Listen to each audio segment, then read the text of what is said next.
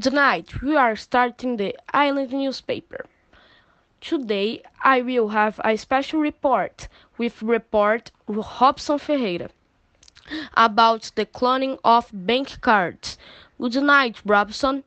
We are speaking what happened there. Good night, Marcos. I am Federal Police.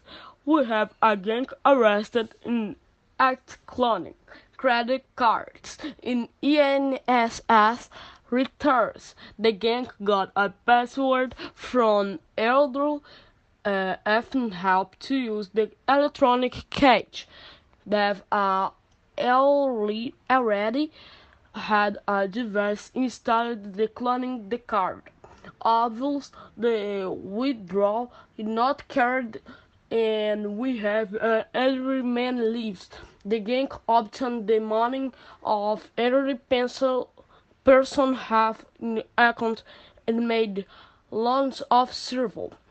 Complaints the police magna uh, identified the gang and arrested them have act. That's why I return with you, Marcos in studio. Thanks, Robson, and that is also to, today. And uh, close the island newspaper.